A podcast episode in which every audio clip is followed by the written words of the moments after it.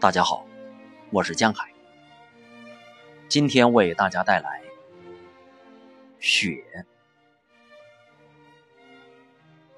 暖国的雨，向来没有变过冰冷的、坚硬的、灿烂的雪花。博智的人们觉得它单调，他自己也以为不幸否也。江南的雪，可是滋润美艳之至。那是还在隐约着的青春的消息，是极壮健的处子的皮肤。血液中有血红的宝珠山茶，白中隐青的单瓣梅花，深黄的沁口的腊梅花，雪下面还有冷绿的杂草。蝴蝶却乎没有，蜜蜂是否来采山茶花和梅花的蜜，我可记不真切了。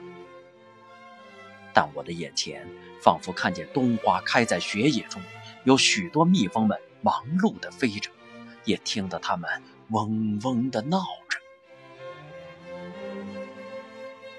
孩子们喝着冻得通红、像紫牙浆一般的小手，七八个一起来塑雪罗汉。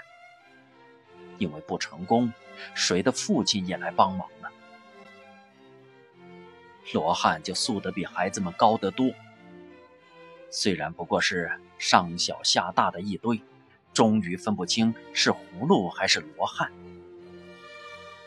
以自身的滋润相沾结，整个的闪闪的生光。孩子们用龙眼核给他做眼珠，又从谁的母亲的脂粉帘中偷的胭脂来涂在嘴唇上。这回却是一个大阿罗汉了，他也就。目光灼灼的，嘴唇通红的，坐在雪地里。第二天，还有几个孩子来访问他，对了他拍手、点头、嬉笑。但他终于独自坐着了。晴天又来消逝他的皮肤，寒夜又使他结一层冰，化作不透明的水晶模样。连续的晴天，又使他成为不知道算什么，而嘴上的胭脂也褪尽了。但是，朔方的雪花在纷飞之后，却永远如粉，如沙，它们绝不粘连，洒在屋上、地上、枯草上，就是这样。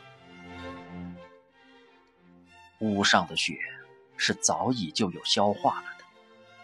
因为屋里居人的火的温热，别的，在晴天之下，旋风呼来，便蓬勃的奋飞，在日光中灿灿的生光，如包藏火焰的大雾，旋转而且升腾，弥漫太空，使太空旋转而且升腾的闪烁，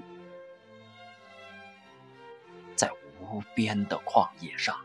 在凛冽的天宇下，闪闪的旋转、升腾着的是雨的精魂。是的，那是孤独的雪，是死掉的雨，是雨的精魂。一九二五年一月十八日。